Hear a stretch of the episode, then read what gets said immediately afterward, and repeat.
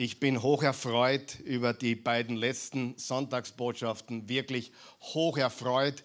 Meine persönlichen Erwartungen waren hoch, weil der Eugen und der Andreas beide exzellente Verkünder sind, Redner sind und auch das Wort Gottes kennen aber meine Erwartungen wurden sogar noch übertroffen. Wenn du die letzten beiden Botschaften verpasst hast, nämlich die Botschaft vom Eugen über die Gedanken oder die Botschaft vom Andreas letzte Woche über die Verbindung, die so essentiell ist in der Zeit, in der wir leben, die immer essentiell ist, die Verbindung zu Jesus Christus, dann bitte geh auf oasechurch.tv oder auf unseren YouTube-Kanal und zieh dir diese Botschaften nochmal hinein. Und das natürlich alles kostenlos, solange es Strom und Internet gibt. Wer weiß, wie lange es das noch gibt. Aber diese beiden Worte, äh, ohne Absprache natürlich, ich habe jetzt nicht genau gewusst, was der eine oder andere predigen wird, aber genau diese beiden Worte, nämlich die Gedanken, sag mal Gedanken, Gedanken und die Verbindung, nämlich die persönliche Beziehung. Sag einmal persönliche Beziehung. Die persönliche Beziehung. Diese beiden Worte sind auch extrem wichtig für unsere heutige Botschaft, die wir uns anschauen werden, nämlich wir in der Oase Church, wir wollen kontinuierlich lernen, biblisch zu denken. Wir glauben nicht an positives Denken, wir glauben nicht an irgendein anderes Denken, wir glauben an biblisches Denken. Sag mal biblisches Denken. Biblisches Denken. Das ist ganz, ganz wichtig. Und wir reden da natürlich über ein christozentrisches Denken oder vielleicht besser gesagt, was würde Jesus denken? Ja, was würde Jesus denken? Es geht um unsere Gedanken und die persönliche Beziehung, die Verbindung die echte Nachfolge als Jesus-Nachfolger, das sind die zwei Dinge, die zu einem siegreichen Leben führen. Was sind die beiden Dinge? Biblisches Denken und die persönliche Beziehung. Was haben wir, wenn wir nur biblisches Denken haben, aber keine persönliche Beziehung? Dann haben wir einen schweren Kopf, sind wahrscheinlich hochdepressiv, weil wir so viel wissen, aber keine Beziehung haben. Was passiert, wenn wir aber nur sozusagen den Heiligen Geist, die persönliche Beziehung, ja, die Gänsehaut haben, aber uns das biblische Denken, das Fundament fehlt? Dann werden wir komisch. Aber ich glaube, niemand von euch hat jemals einen komischen Christen gesehen, oder? Jetzt weißt du warum. Die lieben Jesus, die sind an Feier, großteils, aber es fehlt ihnen wirklich fundamentales biblisches Denken. Du kannst jetzt nicht sagen, okay, biblisches Denken alleine reicht. Nein, du brauchst die persönliche Verbindung, die persönliche Beziehung. Und du kannst nicht sagen, ich brauche nur die persönliche Beziehung, weil die kannst du nicht haben ohne dem richtigen Denken, dem biblischen Denken. Amen. Das eine ist die Person Jesu, das andere sind die Prinzipien, die er gelehrt hat. Das eine ist der lebendige Christus das andere ist das Wort Gottes. Und wir brauchen, sagen wir es gemeinsam, beides. Amen. Und das ist, was wir, sind, das ist, was wir tun. Und ich glaube, die beiden Jungs, ja, hätten es nicht besser für mich vorbereiten können, denn der eine hat über die Gedanken gesprochen, die von dem Wort Gottes kommen, und der andere hat geredet über die Verbindung, die persönliche Beziehung, die wir brauchen, um diese, dieses Glaubensleben zu leben. Halleluja. Das sind die zwei Säulen eines siegreichen Lebens. Und heute möchte ich eine pastorale Botschaft bringen. Was heißt das bitte um Himmels Willen? Das heißt, ich möchte meinen Job als Pastor wahrnehmen und gar nicht so eine eloquente Predigt hinlegen. Nicht, dass ich jemals eloquent wäre oder gewesen wäre, aber ich möchte eine Botschaft bringen, die ermutigend ist für alle. Sag einmal für alle. Für alle. Die herausfordernd ist für alle die starkmachend ist für alle. Es ist wichtig, dass wir einander ermutigen, dass wir einander herausfordern und dass wir uns gegenseitig stark machen. Und aus diesem Grund beginnen wir im 1. Korinther 13, kennt, glaube ich, jeder auf dieser Welt. Jeder, der auf einer Hochzeit war, hat es schon gehört. Und dazu möchte ich euch bitten, damit niemand einschläft, lasst uns aufstehen und diese vier Verse gemeinsam laut lesen. 1. Korinther 13, Vers 1 bis 3 und dann den letzten Vers, Vers 13, 1, 2, 3. Wenn ich die Sprachen von Menschen und Engeln sprechen könnte, aber keine Liebe hätte, wäre ich ein schepperndes Blech, eine lärmende Klingel. Und wenn ich Weissagen könnte und alle Geheimnisse wüsste, wenn ich jede Erkenntnis besäße und einen Glauben der Berge versetzt, aber keine Liebe hätte, wäre ich nichts. Und wenn ich meinen ganzen Besitz zur Armenspeisung verwendete, ja, wenn ich mich selbst aufopferte, um berühmt zu werden, aber keine Liebe hätte, nützte es mir nichts. Was bis dahin bleibt, sind Glaube, Hoffnung und Liebe. Diese drei. Und die größte davon ist die Liebe. Was dahin bleibt, bis Jesus wiederkommt, bis wir bei ihm sind, sind drei Dinge. Was sind die drei Dinge, die unser Leben bestimmen sollen? Glaube, Hoffnung, Liebe. Was soll unser Leben bestimmen? Glaube, Hoffnung, Liebe. Liest du da irgendwas von Angst drinnen? Von Spaltung, von Eifersucht, von Gegeneinander? Nein, was unser Leben regieren soll, ist Glaube, Hoffnung und Liebe. Und darüber wollen wir heute reden. Ihr könnt Platz nehmen. Der letzte Vers, Vers 13, in einer anderen Übersetzung, nämlich einer ganz modernen, die ich sehr schätze, das Buch heißt sie, lohnt sich zu lesen, gibt es derzeit nur im Neuen Testament. Ich glaube, die Psalmen gibt es auch. Äh, da steht das so. Doch nun in der Zwischenzeit bleiben das Vertrauen, die Hoffnung und die Liebe. Vertrauen ist Glaube, also wir vertrauen Gott. Die Hoffnung und die Liebe. Diese drei Lebenswirklichkeiten und die bedeutendste davon ist die Liebe. Unser Leben hier auf der Erde soll bestimmt sein von Glauben, von Hoffnung und von Liebe. Das ist unser Leben als Nachfolger Jesu und mit diesen drei Worten gewinnst du, egal was kommt oder auch passieren mag. Ich wiederhole das. Mit Glaube, Hoffnung und Liebe gewinnen wir, egal was kommt oder auch passieren mag. Jetzt mag der eine oder andere da sein und sagen, okay, äh, Christ, Christ sein hat es mit Gewinnen zu tun. Natürlich. Warum? Die letzten beiden Kapitel in der Bibel sprechen davon, dass jemand bereits gewonnen hat. Er, er, hat bereits gewonnen. Wir gehen auf einen neuen Himmel, eine neue Erde zu. Wir haben diese Hoffnung auf Herrlichkeit. Und in letzter Zeit ist immer so spannend, wenn ich mit Christen rede, sage ich immer, hey, willst wirklich einmal was richtig Cooles erleben? Lest die ersten zwei Kapitel in der Bibel und dann liest die letzten zwei Kapitel in der Bibel. Und dann sogar reife Christen sagen mir dann, sogar Pastoren sagen mir dann, so habe ich das noch nie gesehen. Und dann lesen sie die ersten zwei Kapitel, Paradies, und dann lesen sie die letzten zwei Kapitel, wiederhergestelltes Paradies, der Garten von Eden und das globale Eden. Und sie sind ganz baff, weil dazwischen ist vieles, was wir nicht verstehen. Aber wer versteht, wie es angefangen hat mit Gott im Paradies und wie es enden wird mit unserem Herrn und Erlöser Jesus Christus Gott? Das ewige Eden, das globale Eden. Und ich habe Mittag gegessen mit einem Pastor, der hier schon mal zwei Sonntage hintereinander gepredigt hat, vor zwei Jahren, Dr. Michael Gabbard. Kann, kann sich jemand erinnern? Mit dem war ich Mittagessen vor ein paar Tagen. Und wir haben über die Offenbarung diskutiert. Und er sagte, und der ist Doktor, Doktor, Kirchengeschichte, Doktor.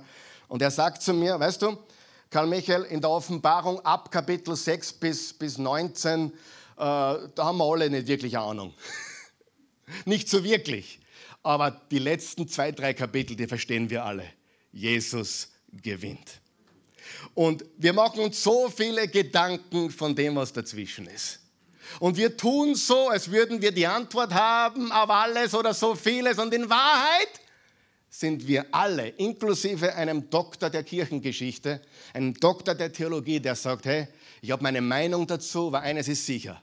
Jesus hat gewonnen und wir sind Teil des Gewinnerteams. Du sagst, Jesus hat gewonnen, gut für Jesus, oder? Nein, gut für dich und für gut für mich. Gut für dich und mich. Wir sind Teil dieser Gewinnergeschichte. Und wie leben wir diesen Sieg? Sagen wir es gemeinsam. Glaube, Hoffnung, Liebe. Wie gewinnen wir hier im realen Leben jetzt? Indem wir ein Glaubensleben führen, indem wir auf die Hoffnung blicken und indem wir in Liebe wandeln. Ich habe die letzten zwei Wochen ungefähr achtmal Tennis gespielt mit meinem Bruder Markus. Und ich muss euch leider berichten, er hat mich zum ersten Mal seit über 15 Jahren geschlagen. Ja, das wird sich bald wieder ändern natürlich, aber äh, er hat auch manchmal Glück und das ist halt so. Und ich habe die letzten zehn Jahre keine achtmal Tennis gespielt. Also ich bin richtig rostig, so richtig rostig. Aber ich habe gemerkt, wenn du schlecht bist, wirst du natürlich schnell besser. Ich meine, wenn der Federer oder der Nadal auf den Tennisplatz gehen, die werden immer viel besser. Die sind schon way on top. Aber wenn du richtig schlecht bist, wirst du schnell besser. Und wir sind sehr schnell besser geworden, aber mir ist eines aufgefallen. Mein größtes Handicap war die Angst und der mangelnde Fokus. Ich weiß, wie man eine Rückhand durchzieht. Ich weiß, wie man eine Vorhand durchzieht. Aber wisst ihr, was ich erlebt habe? Weil ich mich gefürchtet habe, durchzuziehen, was habe ich gemacht? Ich habe begonnen zu schupfen. Sicherheitsspiel. Wisst ihr, was ich meine? Und durch mein deppertes Sicherheitsspiel habe ich das Match verloren. Statt dass ich voller Zuversicht durchziehe, wie ich es kann, in meinen besten Tagen, und wo ich auch hin will wieder, habe ich bei jedem Schlag die Angst gehabt und statt dass ich mit Topspin durchziehe, habe ich einen depperten, komischen, schwachen äh, Slice gespielt. Und dann ging er ins Netz, er ging wieder lang und ich war frustriert, weil ich Angst hatte. Und weil ich meinen Fokus nicht darauf hatte, durchzuziehen und wirklich an das zu glauben, was eigentlich in mir ist. Amen. Wollte euch nur mitteilen. Habe ich überhaupt schon erwähnt, wie mein Titel heute lautet? Wollt ihr es überhaupt wissen? Nicht, dass jetzt die Hälfte aufsteht und geht. Der Titel meiner heutigen Botschaft lautet, soll ich mich impfen lassen?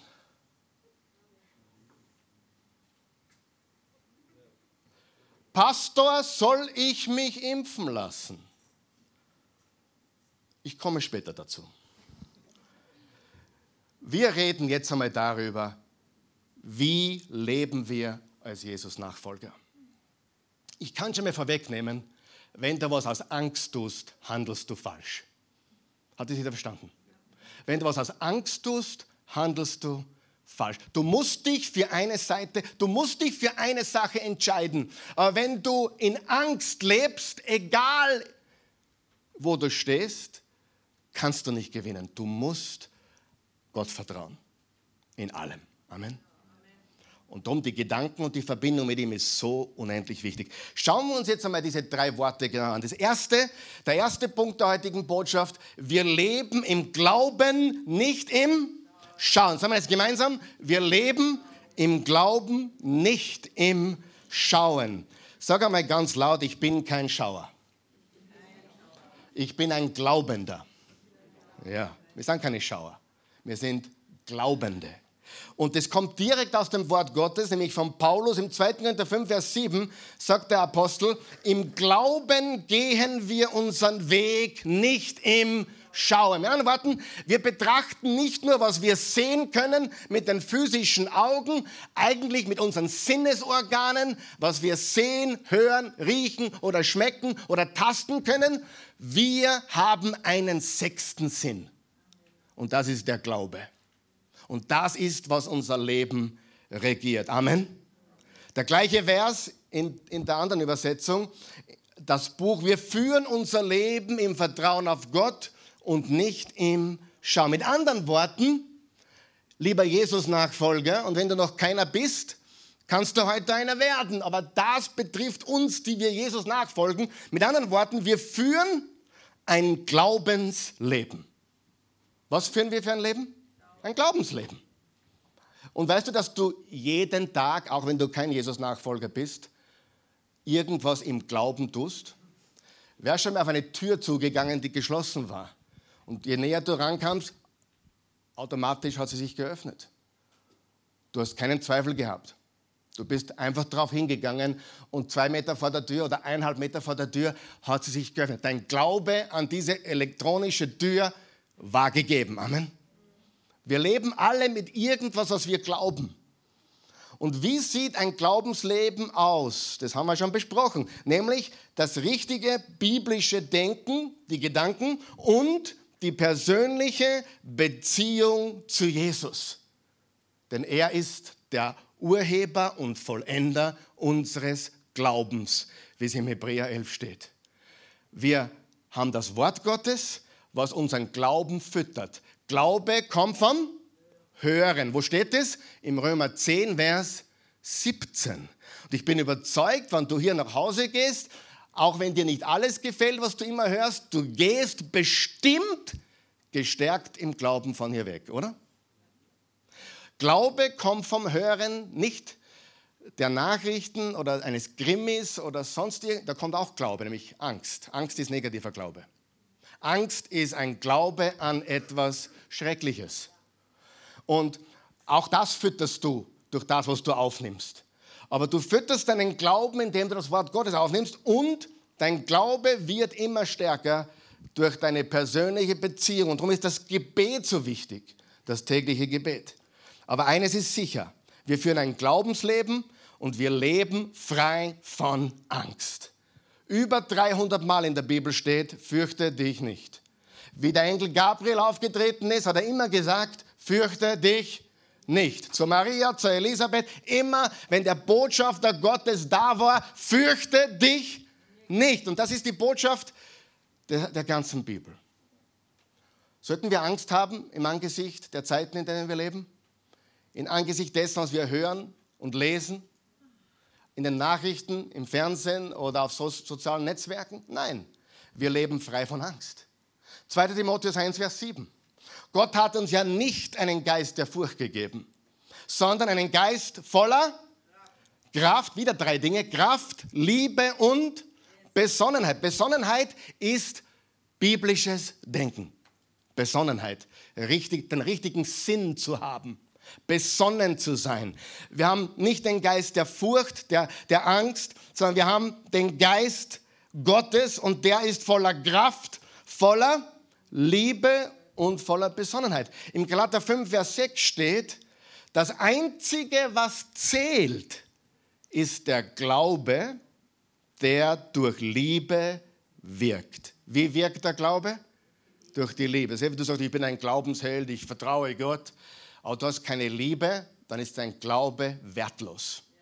Glaube ohne Liebe ist wertlos. Lieb deiner, zum kommen wir noch gleich. Aber ganz wichtig, dass der Glaube durch die Liebe wirksam wird. Die Liebe zu Gott und die Liebe zu den Menschen. Liebe den Herrn, deinen Gott von ganzem Herzen, mit all deiner Kraft, deinem ganzen Sein und deinen Nächsten wie dich selbst. Lesen wir 1. Johannes 4. Vers 16 bis 19. Sehr interessante Verse. Genau diese Liebe haben wir erkannt und uns ihr anvertraut. Der Liebe Gottes zu uns. Stopp einmal ganz kurz. Was ist das Erste, was du verstehen musst? Die Liebe Gott, die Liebe, die Gott zu dir hat.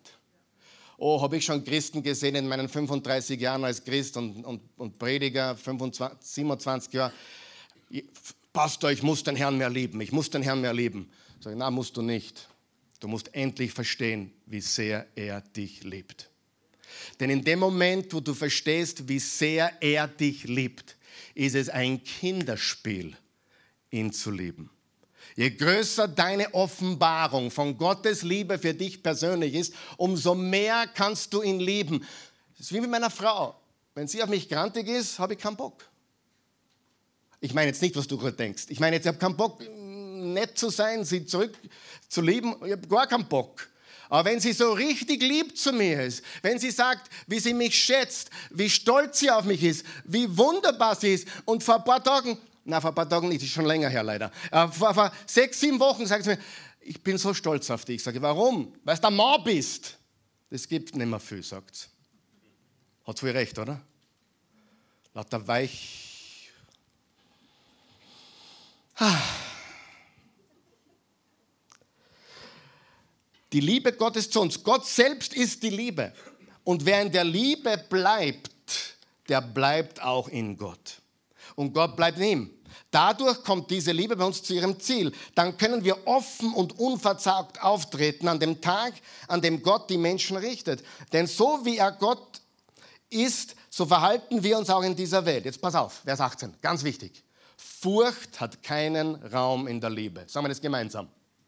Furcht hat keinen Raum in der Liebe, sondern die Liebe, die zu ihrem Ziel kommt, die vollkommene Liebe, wirft die Furcht hinaus. Furcht raus. Das nächste Mal, wenn die Furcht anklopft, sagst, liebe Furcht, ich liebe Gott und ich liebe meinen Nächsten wie mich selbst und Furcht, du schleichst dich hier raus. Amen. Furcht raus. Die Furcht hängt mit Bestrafung zusammen. Die Menschen haben Angst vor Strafe. Und sie haben Gott nicht kennengelernt. Wie der Andreas letzte Woche gepredigt hat. Er hat Gott kennengelernt als gnädigen, liebenden Vater, der den verlorenen Sohn nicht nur mit offenen Armen aufgenommen hat, sondern ihm entgegengelaufen ist. Und wenn du jüdische Kultur kennst, ein Erzvater, ein Patriarch rennt nicht. Das ist unwürdig aber er sah ihm von ferne und lief ihm entgegen. Halleluja. Gottes Gnade ist größer wie deine Sünde. Und Gottes Liebe ist größer, um dich so zu lassen, wie du bist. Drum beides. Die, die Sünde ist nie so groß wie Gottes Gnade, aber gleichzeitig seine Liebe ist viel größer, um zuzulassen, dass wir das weitermachen. Amen. Sehr, sehr wichtig. So. Und wer von der Furcht bestimmt ist, erreicht in der wahren Liebe nicht das Ziel. Vers 19 ist einer meiner Lieblingsverse in der ganzen Bibel. Lasst uns in der Liebe leben. Oder anders ausgedrückt, lasst uns lieben, denn er hat uns zuerst geliebt. Wie können wir überhaupt lieben, liebe Freunde? Indem wir verstehen, er hat uns zuerst geliebt. So, ich möchte euch jetzt einen Text vorlesen. Ich kriege hin und wieder. Und soll ich mich impfen lassen, ist eine Frage, die mir öfters gestellt wird als Pastor. Meistens mit Pastor, Fragezeichen, soll ich mich impfen lassen? Und das ist eigentlich überhaupt nicht meine Botschaft heute, denn heute möchte ich euch ermutigen, stark machen. Ich möchte euch Mut machen. Ich möchte euch mit meiner Liebe als Pastor lieben. Versteht ihr das? Weil wir verurteilen niemanden. Amen. Wir suchen die Einheit, nicht die Spaltung. Amen. Wir suchen die Liebe, nicht die Trennung. Und daran wird die Welt erkennen, dass ihr meine Jünger seid, wenn ihr Liebe habt zueinander, wenn ihr immer alle einer Meinung seid. Bedingungslos. Wir lieben einander, weil wir zu Jesus gehören. Aber ich möchte einen Text, was ich bekommen habe, und ich lese ganz selten Texte vor, die ich bekomme, aber das ist von einem deutschen Zuschauer, aus, ich glaube aus dem bayerischen Land.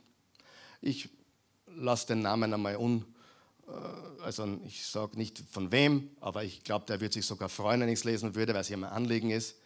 Er schreibt mir, die Welt wird immer verrückter, Karl Michael. Jetzt hör gut zu. In zwei Jahren hat man den meisten Menschen in Deutschland dazu gekriegt, dauerhaft Angst zu haben. Da geht es nicht um Corona, da geht es nicht um Politik, da geht es um Angst. Man hat die meisten Menschen dazu bekommen, dauerhaft Angst zu haben. Das höre ich ständig. Und interessanterweise dauernd aus Deutschland. Komisch. Und alle Freiheiten abzutreten. Und wenn man das kritisiert, wird man mundtot gemacht. Ich kenne Pastoren, deren YouTube-Channel zensiert wurde. Egal, jetzt pass auf, egal, egal ist es nicht, aber er schreibt, egal, so ist nun mal die Welt. Ist die Welt so? Aber jetzt kommt's. Aber dass Christen da auch Angst haben. Den Gottesdienst aus Angst nicht besuchen, nicht sehen, was da läuft, das ist mir schleierhaft. Wie gesagt, geimpft oder ungeimpft ist nicht mein Thema. Überhaupt nicht. Ehrlich nicht. Äh, ich habe zwei Lieblingsprediger. Zwei absolute Lieblingsprediger. Einer hat sich verlocken zu lassen, zu erzählen, dass er eben ungeimpft ist, ungeimpft bleibt und darauf besteht und, und, und, und. Mehr sage ich nicht dazu. Mein anderer Lieblingsprediger promotet fast die Impfung. Und mein erster Gedanke war, und der war Blödsinn natürlich, absoluter Blödsinn bei beiden. Also bei einen muss ich jetzt aufhören zum Anschauen, oder? Das geht ja nicht. Und wisst ihr was? Gott sei Dank haben wir die Reife, dass Menschen gut sind auf beiden Seiten und das, jetzt hör mir gut zu, dass auch wenn wir in manchen Dingen eine andere Meinung haben, trotzdem noch von diesem Mann Gottes hören können. Amen. Diese Reife brauchen wir. Und ich bin zu dem Schluss gekommen, beide sind jetzt noch mehr meine Lieblingsprediger. Der Geimpfte und der Ungeimpfte. Und beide haben gesagt, sie sind aufgrund von wissenschaftlichen Studien zu ihrer Schlussfolgerung gekommen. Beide. Wo will man da streiten? Natürlich habe ich meine Meinung, du deine Meinung und, und, und. Aber der Fakt ist ganz klar. Darum geht es jetzt wirklich nicht mehr. Und dazu möchte ich ein paar Sachen sagen dann noch.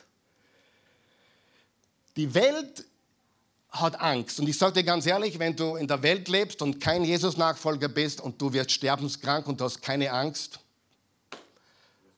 Respekt, weil ich hätte Angst. Ich hätte vielleicht Angst um diese, wenn ich kein Jesus-Nachfolger wäre, ich hätte Angst um meine Kinder, um die nächsten Generationen etc. etc. Keine Frage. Aber als Jesus-Nachfolger weiß ich, wir sind nicht von dieser Welt. Wir gehören nicht zu diesem System, zu diesem Reich. Wir gehören zu einer ganz anderen Welt, wo ein Herr regiert und sein Name ist Jesus. Beide, hör mir gut zu, beide meiner Lieblingsprediger behaupten, sie sind zu ihrer Schlussfolgerung aufgrund von wissenschaftlichen Studien gekommen. Beide. Mein ungeimpfter Lieblingsprediger und mein geimpfter, Impfpromotender sogar, den ich immer noch genauso schätze, weil er das Wort Gottes so wunderbar voll, voll, voll predigt. Amen. Versteht ihr mich? Wir müssen reif sein. Ich sage dazu noch einiges, aber jetzt pass auf. Mein Rat ist folgender. Jetzt komme ich dazu, sollst du dich impfen lassen oder nicht? Mein Rat ist folgender. Bleib im Wort Gottes und bleib im Gebet. Du hast nur einen Herrn und sein Name ist Jesus. Du musst vor niemanden Rechenschaft ablegen, außer vor Jesus. Wenn dich jemand nicht mehr mag oder cancelt in unserer Cancel-Gesellschaft, der hat was gepostet, was mir nicht gefällt, löschen, entfollow, nein danke. Das ist die Welt heute. Das sind die sozialen Netzwerke heute. Bleib im Wort und Gebet und wisse eines, dem einzigen, den du Rechenschaft schuldig bist, ist deinem Herrn und Erlöser Jesus Christus. Niemand sonst. Wer glaubt, wenn er Ja sagt, hast ja, wenn er Nein sagt, hast Nein. Nein. Bleib im Wort und im Gebet. Zweitens, recherchiere für dich selbst. Hör und lies und studiere für dich selbst. Nicht, was du nur hörst von einseitiger Medienlandschaft oder von der anderen einseitigen Medienseite, sondern recherchiere für dich selbst. Drittens, bete um Weisheit. Jakobus 1, Vers 5, wenn es jemanden von euch an Weisheit mangelt, so bitte er Gott, der jedermann gerne gibt. Sieh, ich glaube zum Beispiel, und jetzt lehne ich mich ein bisschen hinaus, ich glaube, dass die Impfung, also diese Corona-Impfung, nicht äh, ein Schuh ist, der allen passt. Verstehst du? It's not a shoe that fits all sizes, so to speak. Verstehst du, was ich sage? Nicht jeder hat denselben Körper, nicht jeder hat dieselben Risken, nicht jeder arbeitet im selben Umfeld, nicht jeder hat dieselbe. Man kann nicht alles, alles über den gleichen Kamm scheren. Versteht ihr, was ich sagen will? Daher muss das Urteilen ausbleiben und die Verantwortung bei dem bleiben, der tut oder nicht tut. Amen. Und wir sind reif genug, dass wir uns lieben, weil Jesus hat uns das Mandat gegeben, liebt einander. Daran wird die Welt erkennen, dass ihr meine Jünger seid. Nicht, ob du geimpft bist oder nicht geimpft. Und wie gesagt, es gibt auf beiden Seiten Sachen, die du lesen kannst, die dafür und dagegen sprechen. Okay? Bete um Weisheit und weißt du was? Für die, die es nicht wissen, wer ist ein Jesus-Nachfolger hier? Das kannst du deklarieren. Du hast den Heiligen Geist. Und der Pastor ist nicht ein Heiliger Geist. Und der Fernsehprediger auch nicht. Und der Basti auch nicht. Und der Kickel auch nicht. Der Heilige Geist lebt in dir. Und durch die Verbindung, von der, von der der Andreas gesprochen hat, durch die Verbindung mit ihm, triffst du die Entscheidung, die für dich, deiner Meinung nach, die richtige ist. Aber lass die anderen in Ruhe. Amen. Ich weiß, dass jetzt einige denken, aber ich habe Argumente, ich könnte jetzt aufstehen. Ja, weiß ich, ich habe auch Argumente. Aber das müssen wir in der jetzigen Phase außen vor lassen. Warum? Weil es ums Reich Gottes geht. Und wir dürfen keine Spaltung zulassen. Und dann triff eine Entscheidung für dich. Und dann, wenn du die Entscheidung getroffen hast, Vertraue und hab keine Angst. Wenn du dich impfen hast lassen und jetzt vielleicht drauf kommst, ah, ich bin mir nicht sicher, vertraue Gott. Er kann alles zum Guten wenden. Und wenn du nicht geimpft bist und kommst drauf, dann tu es. Aber vertraue Gott und hab keine Angst. Ich rede heute pastoral und nicht als Impfbefürworter oder Impfgegner. Ich hoffe, das kommt rüber und ich hoffe, du spürst meine Liebe und Leidenschaft für die Menschen und nicht um Recht zu haben. Bitte. Wer, wer, wer könnte mehr beten? Und vor allem für mehr Weisheit beten. Okay? Schau, was im Römer 14 steht. Doch alles, was nicht aus Glauben geschieht, ist Sünde. Ich habe darüber nachgedacht. Ich mache mir keine Sorgen über die, die sich impfen haben lassen. Ich mache mir auch keine Sorgen über die Ungeimpften. Und wir sind, auch hier in der Oase, und das schätze ich sehr, vielleicht 50-50. Vielleicht 50-50. Ich habe es noch nicht überprüft. Aber vielleicht 50-50. Und wisst ihr was? Ich bete, dass die Ungeimpften gesund bleiben und dass die Geimpften nicht krank werden. Weil ich liebe euch alle. Aber wer hat mich lieb, wenn ich eine Meinung habe, die du nicht hast? Und vice versa. Und ich sage dir gar nicht was meine Meinung ist. Ich sage dir nur, dass wir vor Gott verantwortlich sind. Für unser Leben und im Glauben zu leben. Römer 14, 23 in einer anderen Übersetzung. Wer aber hin und her schwankt, wenn er diese Speisen zu sich nimmt und der ist dann schon verurteilt, weil er das ja nicht aus seinem Vertrauen auf Gott heraus tut. Denn jede Handlung, die nicht auf der Grundlage des Gottesvertrauens geschieht, ist letztlich Sünde. Ah, genau das wollte ich sagen. Die Leute, um die ich mir wirklich Sorgen mache, und das ist mir jetzt schon dreimal passiert, Pastor, ich habe mich impfen lassen, ich wollte eigentlich gar nicht, aber ich will endlich mal Ruhe ich würde dir abraten mit so einer schwachen Argumentation. Dass du, oder ich will reisen. Freunde, ich reise jedes Monat, ich reise mehr als jedes Monat ins Ausland, auch durch Corona-Zeiten. Du kannst mit Impfung reisen, du kannst ohne Impfung reisen. Du kannst, wirklich, glaub es mir, du kannst, du brauchst keine Angst davor haben, dass du nicht reisen darfst. Als Geimpfter kannst du reisen, als Ungeimpfter. Ich weiß es von vielen Seiten. Und alles, nicht alles, was du in den Medien hörst, ist die Wahrheit. Wir, die Christian und ich sind rübergefahren in die Tschechei vor zwei Monaten. Und dort haben wir noch gelesen, unbedingt PCR-Test an der Grenze. Wir sind extra PCR-Test machen, gefahren. Und alle Medien haben berichtet, tschechische Grenze, nur, nur PCR-Test. Nicht einmal unser Reisepass wurde angeschaut. Niemand war an der Grenze. Ich will damit nur sagen, glaub nicht alles, was du hörst. Und wenn du in deinem Gewissen weißt, ich muss mich impfen lassen, dann musst du dich impfen lassen. Wenn du in deinem Gewissen weißt, nein, mein Immunsystem ist stark genug, ich habe Vertrauen in mein Immunsystem, dann tu es nicht.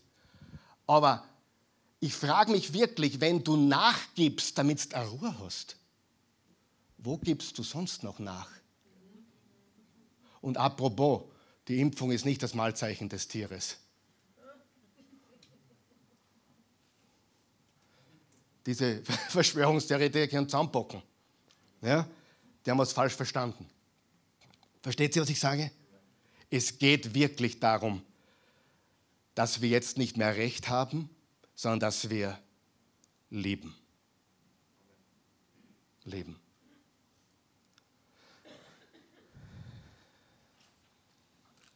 Vertraue Gott. Bete, bleibe im Wort und lebe deine persönliche Beziehung mit Jesus. Also Nummer eins, was ist Nummer eins? Wir wandeln im Glauben. Wenn du geimpft bist, vertraue Jesus. Vertraue nicht der Impfung, vertraue Jesus. Wenn du nicht geimpft bist, wem vertraust du? Jesus. Wem gehört dein Körper? Jesus. Gehen wir zum zweiten Punkt.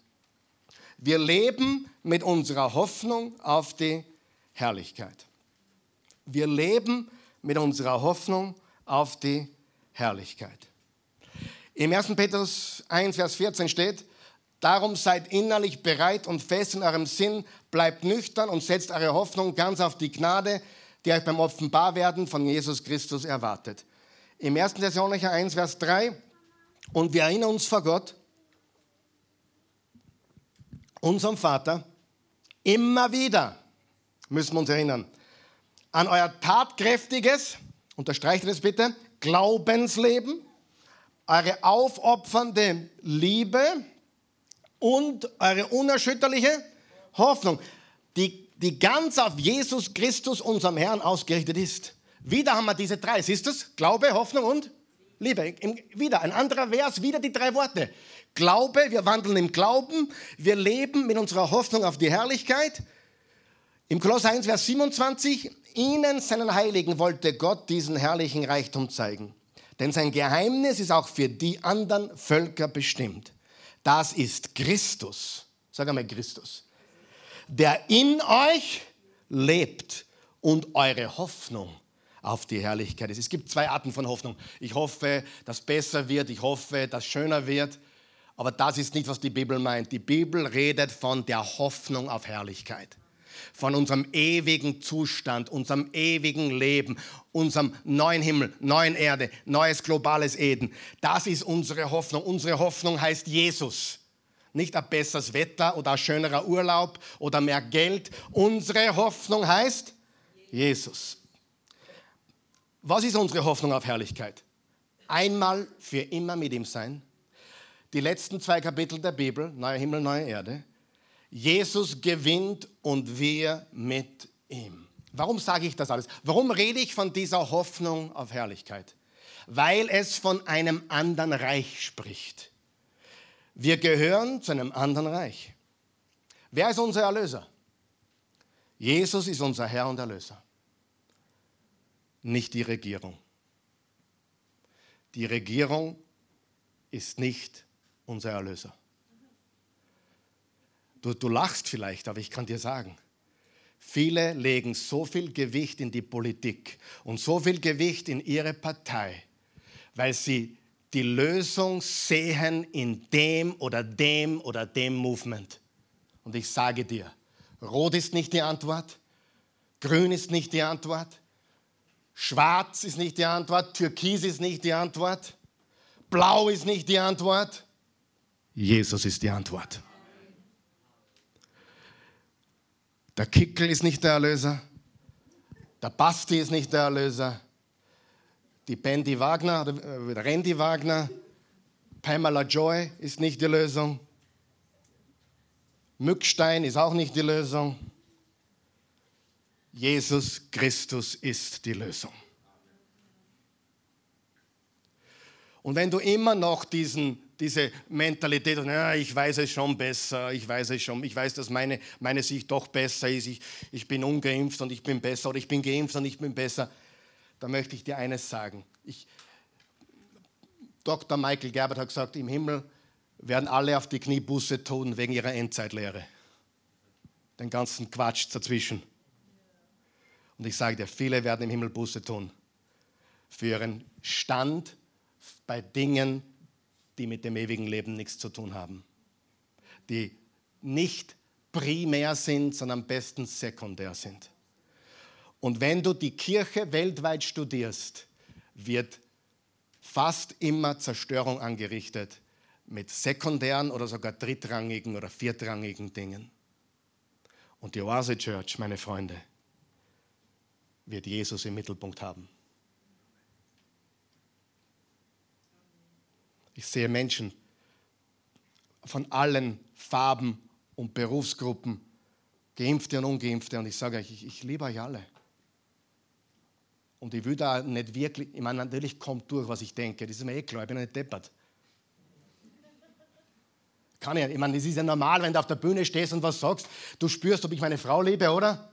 Du spürst, welchem Fußballclub ich angehöre oder bevorzuge. Das kommt alles durch, ist ja keine Frage, das kann man ja nicht verheimlichen.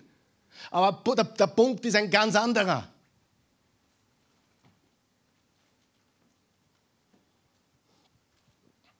Ja? Habt ihr mich noch lieb überhaupt? Sie, kein Arzt ist dein Herr, kein Virologe ist dein Herr, kein Prediger ist dein Herr, kein Pastor ist dein Herr. Nur Jesus ist dein Herr. Du gehörst Jesus. Und es führt mich zu einem der bekanntesten Verse von Jesus, nämlich gebt dem Kaiser, was dem Kaiser gehört. Und gebt Gott, was Gott gehört. Natürlich wird das meist auf, das ist, hat mit Geld zu tun. Aber denke mal drüber nach. Gebt dem Kaiser, was dem Kaiser gehört. Und der Kaiser war kein Guter. Der Kaiser war kein Guter. Der war ein Christenvernichter. Aber Jesus hat gesagt, gebt dem Kaiser, was dem Kaiser gehört. Die Steuern zum Beispiel. Und gebt Gott, was Gott gehört. Jetzt frage ich dich, was gehört Gott? Du. Dein Geld. Dein Körper. Dein Leben. Wir geben dem Kaiser, was dem Kaiser gehört, aber keinen Cent mehr. Das wollte ich gar nicht sagen, ich wollte was anderes sagen. Aber es klingt gut. Ich, wir geben dem Kaiser, was dem Kaiser gehört, aber wir vertrauen ihm nicht. Vertraust du der Regierung? Oh, Pastor, glaubst du, dass alle Politiker schlecht sind? Nein. Es gibt sogar gute Politiker aber sie sind nicht Jesus und wir dienen ihnen nicht, wir dienen dem Herrn Jesus Christus. Wir gehören zu einem anderen Reich. Es gibt gute Politiker, es gibt Politiker, die es gut mit uns meinen, nicht alle, wissen wir auch, oder? Aber eines ist klar. Niemand ist Gott außer einer. Und ihm dienen wir. Und ihm haben wir Rechenschaft abzulegen.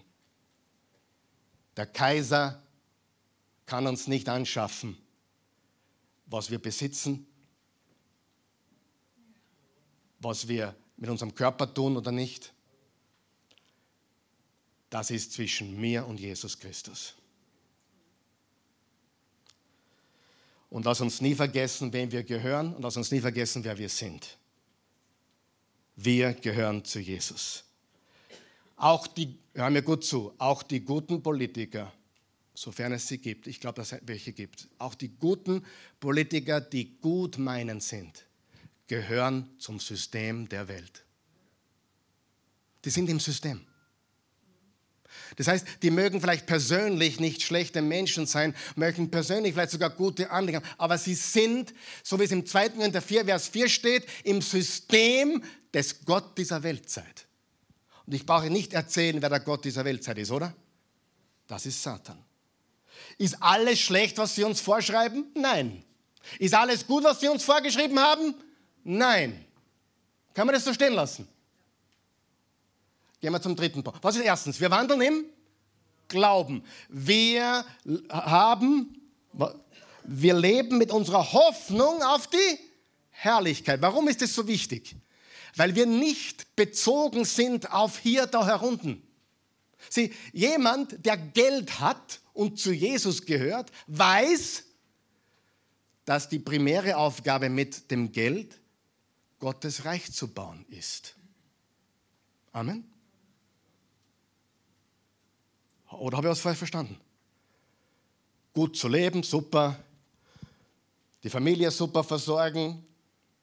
Ein paar Hobbys nachgehen, alles, alles okay, richtig? Ein schönes Auto, wenn du es verdient hast, keine Frage. Aber ein Jesus-Nachfolger hat eines primär im Sinn. Das Reich Gottes gehört gebaut auf Erden. Was kann ich dazu beitragen? Das heißt, unser ganzes Denken ist anders. Ich meine, im Vergleich zu einem meiner Bekannten, auch ein Freund, ein ungläubiger Freund, der hat sieben Autos und sein Ziel ist es, dass er 30 will. Ne, 31 bitte will er.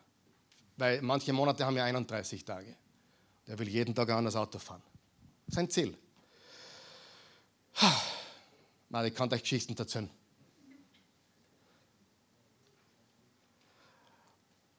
Ich habe einmal vier Autos gehabt. Nur Stress. Wer von euch weiß? Großes Haus, großer Stress, kleine Wohnung, weniger Stress.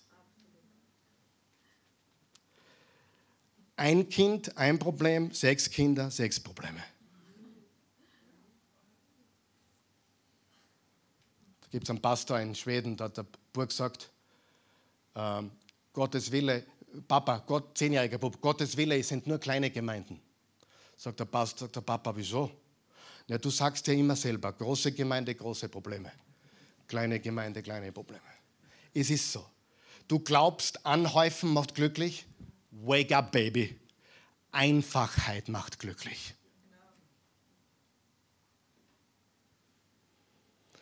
Einer meiner Lieblingspastoren in Amerika hat gesagt, er hat nur mehr drei Hosen und drei Hemden. Und der ist Multi. Der hat viel Geld. Also auch selber verdient, nicht nur das Predigen. Viel Geld. Aber er hat gesagt, das ist so einfach, wenn du nicht darüber nachdenken musst, was du anziehst. Drei Hosen, drei Hemden. Also in der Kirche hat er drei Hosen drei Hemden hängen und zu Hause hat er drei Hosen drei Hemden hängen. Kommt darauf an, wo er gerade ist und wo er gerade sich anziehen muss. Aber einfach. Weißt du, das sind Werkzeuge, die wir haben und nicht Dinge, die wir besitzen müssen. Amen. Drittens, Gottes Gebot für uns ist, in seiner Liebe zu wandeln. Alles, was ihr tut, soll in Liebe geschehen. 1. Korinther 16, Vers 14. Epheser 5, werdet also Nachahmer Gottes, weil ihr ja seine von ihm geliebten Kinder seid. Führt euer Leben als Ausdruck der Liebe. Genauso ist uns ja auch der Messias in seiner Liebe begegnet und hat sich sogar für uns selbst dahingegeben als eine Opfergabe. Ja, als ein Brandopfer für Gott dessen Rauch wie ein Wohlgeruch aufsteigt. Im Kolosser 3, Vers 14. Vor allem aber begleitet euch mit der Liebe. Sie ist das Band, das euch zu einer vollkommenen Einheit zusammenschließt. Was schließt uns zusammen? Die Liebe. Was brauchen wir? Glaube, Hoffnung und Liebe. Wir wandeln im Glauben, wir leben mit unserer Hoffnung auf die Herrlichkeit und wir leben das Gebot Gottes in Liebe zu wandeln. Glaube, bete, hoffe einzig und allein auf ihn und wandle in Liebe. Und ich muss das wirklich sagen, ich bin wirklich stolz auf euch, auf uns eigentlich.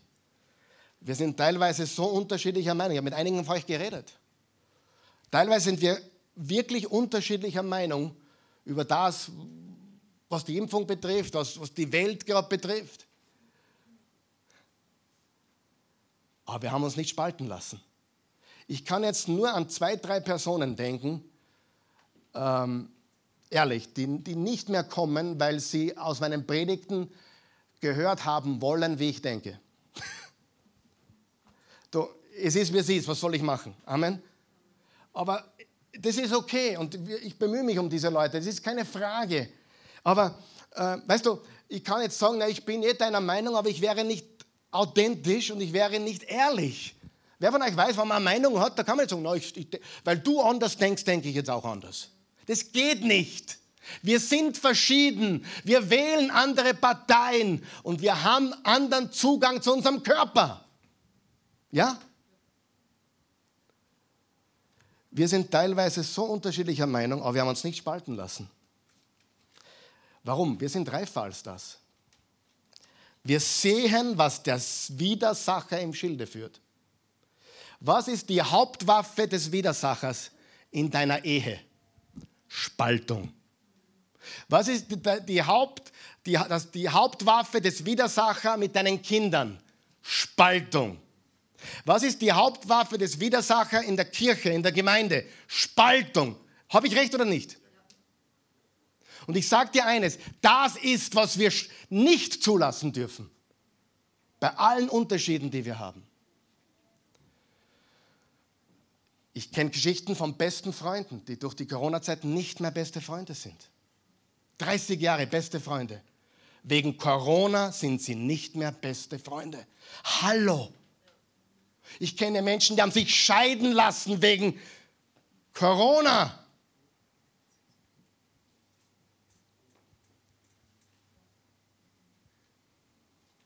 Was führt er im Schilde? Spaltung.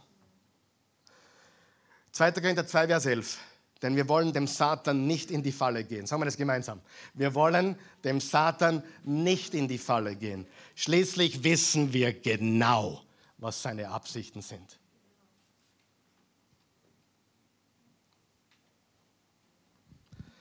Wir sind nicht seicht, wir sind nicht schwach, sind nicht oberflächlich. Wir, wir stehen darüber. Und der Paulus hat was, ich, ich komme jetzt schon zum Closing, ich weiß, es ist lange heute. Ist euch schon langweilig? Römer 14. Paulus redet das an. Er sagt, ich meine, nur so nebenbei, die Bibel sagt nichts über Corona und die Bibel sagt nichts über welche Partei du wählen sollst und die Bibel sagt nichts über das Impfen. Ja? Steh, du find, aber wir haben ein paar Dinge, die wir uns anschauen, die eventuell dazu passen. Bist du bereit? Römer 14. Den im Glauben Schwachen nehmt an. Sag einmal, nehmt an. an. Annehmen. Und lasst es nicht zum Streit über verschiedene Auffassungen kommen. Verhindert das.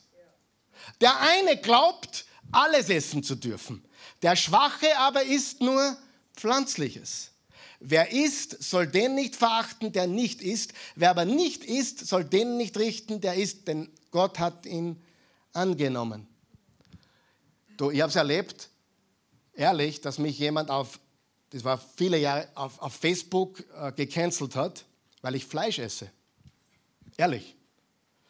Eine Tierschützerin, eine Veganerin, kennengelernt, dann, dann hat er nur darauf gewartet, dass er herausfindet, dass sie Fleisch ist. Und dann hat sie mich gecancelt. Pup! War sehr freundlich beim Kennenlernen. Und dann, wie ich, wie ich, mich, also, wie ich zum Fleischesser mutiert bin, pup, hat sie mich gecancelt. Hallo?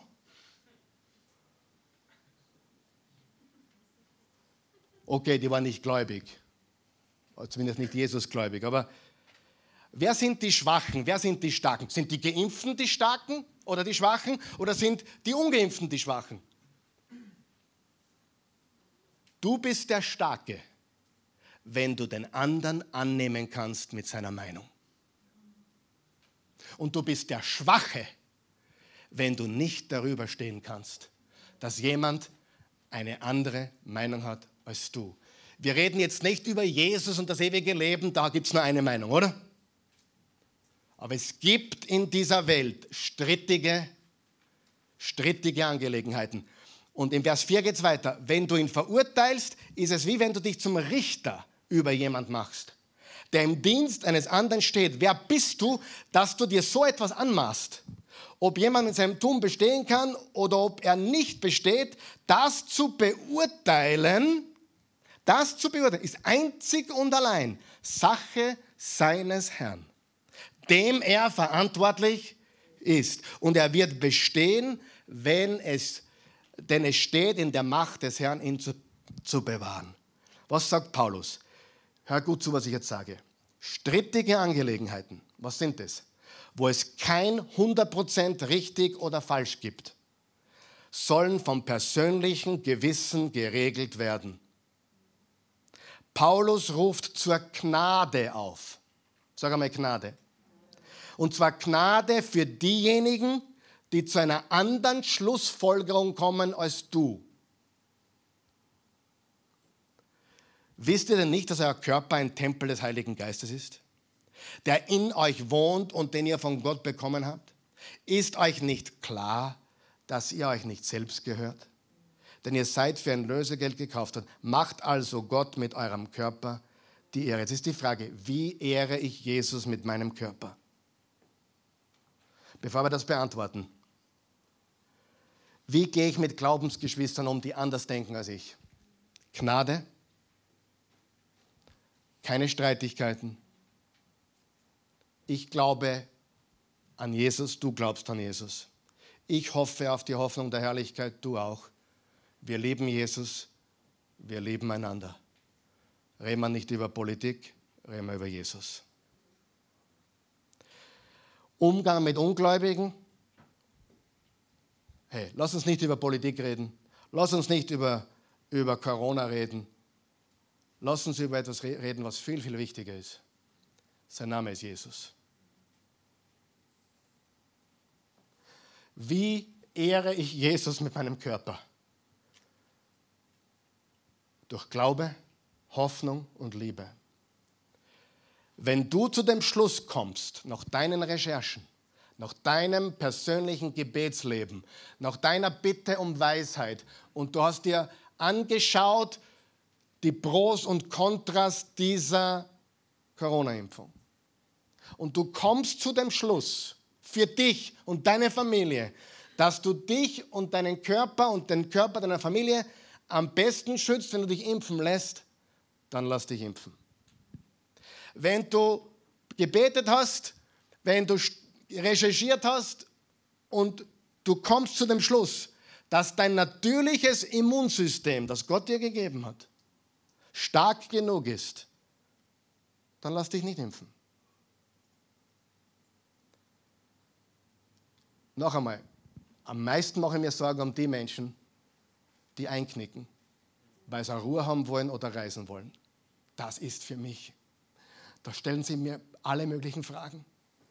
Alle möglichen Fragen. Wo, wo knickst du noch ein? Ha? Wo, wo, wo? Ich meine, wo knickst du noch ein, wenn du, wenn es nur um deine Ruhe geht, um deine an, angebliche Freiheit geht? Wir folgen unserem Gewissen. Wir glauben Jesus. Wir haben ein viel größeres Reich als diese Welt. Keine Regierung, kein Politiker, kein Arzt ist unser Herr Jesus alleine. Und wenn jemand eine andere Schlussfolgerung hat, dann reichen wir die Hand der Gnade und wir lieben einander. Because we are bigger than that. Amen. Amen. Bitte aufstehen.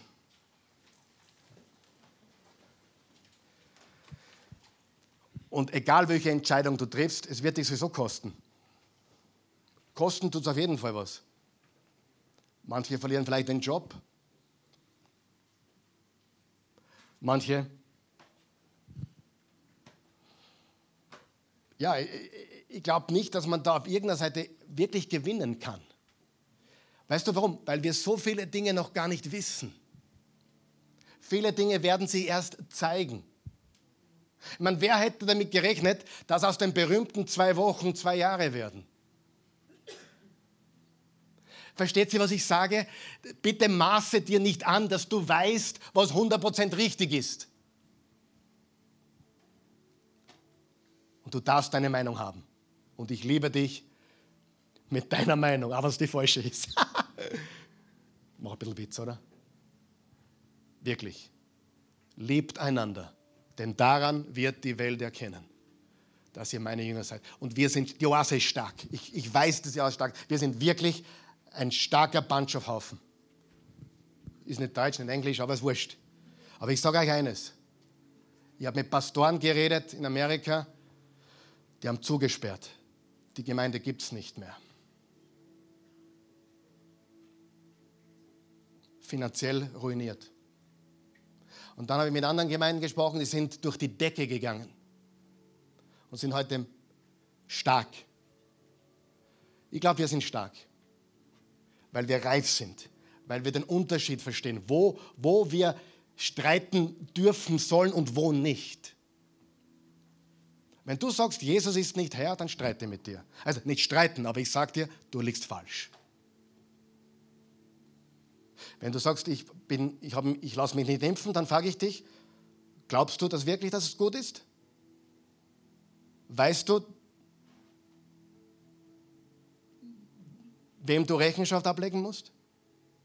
Und umgekehrt genauso. Und du sagst, ich bin geimpft, sage ich genau das Gleiche. Wir leben mit Glaube, Hoffnung und Liebe. Und wenn jemand anderer Meinung ist, zu anderer Schlussfolgerung gekommen ist, dann reichen wir die Hand der Gnade und der Liebe. Und wir lassen die anderen in Ruhe. Halleluja. Himmlischer Vater, Guter Gott, ich danke dir für deine Liebe, deine Gnade, dein Erbarmen, deine Treue. Du bist ein guter Gott. Nichts und niemand kann uns von deiner Liebe trennen, die du uns in Jesus gegeben hast. Deine Gnade ist größer als unsere Sünden. Deine Gnade ist größer als unsere Fehler. Wir vertrauen dir, wir lieben dich und wir hoffen auf dein ewiges Reich. Wir gehören nicht zu dieser Welt, wir gehören zu deinem Reich.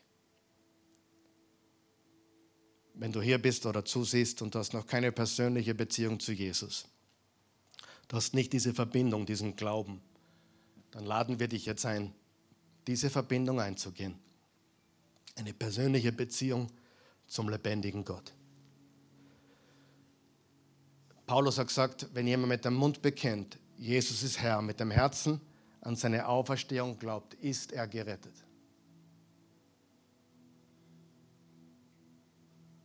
Jesus hat gesagt, so sehr Gott die Welt geliebt, dass er einen einzigen Sohn gab, damit jeder, der an ihn glaubt, nicht verloren geht, sein ewiges Leben hat. Wenn du dieses ewige Leben geschenkt bekommen möchtest, geschenkt, Betonung auf geschenkt, dann bete dieses Gebet mit mir, mit uns. Lieber himmlischer Vater, guter, gnädiger Gott, ich komme zu dir, wie ich bin, ein Sünder in Not eines Retters. Bitte verzeih mir alle meine Schuld. Lass mich von vorne beginnen. Schenk mir ein neues Leben. Ich gebe dir meins, ich empfange deins ich will dir gehören. Ich will diesen Glauben, diese Hoffnung und diese Liebe, die nur von dir kommen kann. Ich will dich lieben und ich will alle Menschen lieben. Auch die, die ganz anders denken als ich. Ich liebe dich. Sei mein Herr, mein Erlöser. Ich vertraue nur dir. Ich glaube, du hast alles in der Hand. Mach mich angstfrei. Mach mich stark. In Jesu Namen. Amen.